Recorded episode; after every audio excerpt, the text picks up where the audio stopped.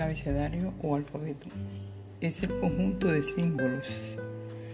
Esos símbolos se llaman letras. ¿Para qué se utiliza el abecedario o alfabeto?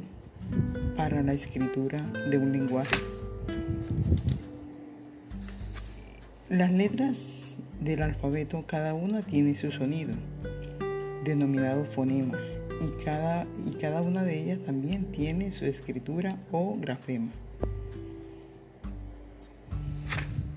Cuando las letras del abecedario se organizan bajo un orden estructurado y aceptado, forman las palabras.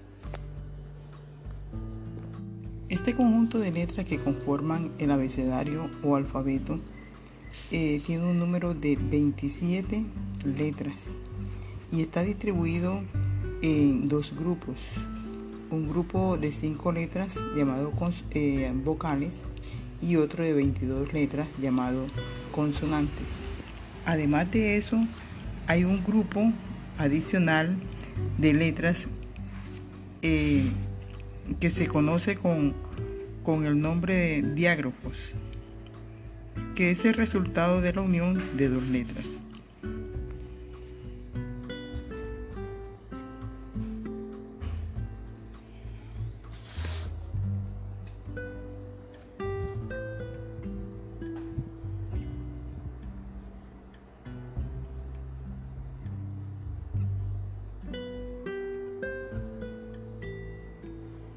En resumen, podemos decir que las 27 letras del abecedario están resumidas así.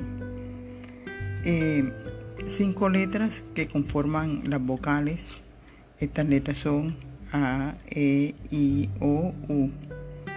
22 letras conforman las consonantes que son B, C, D, F, G, H, J, K, L, M, N, N, P, Q, R, S, T, B, W, X, Y y Z.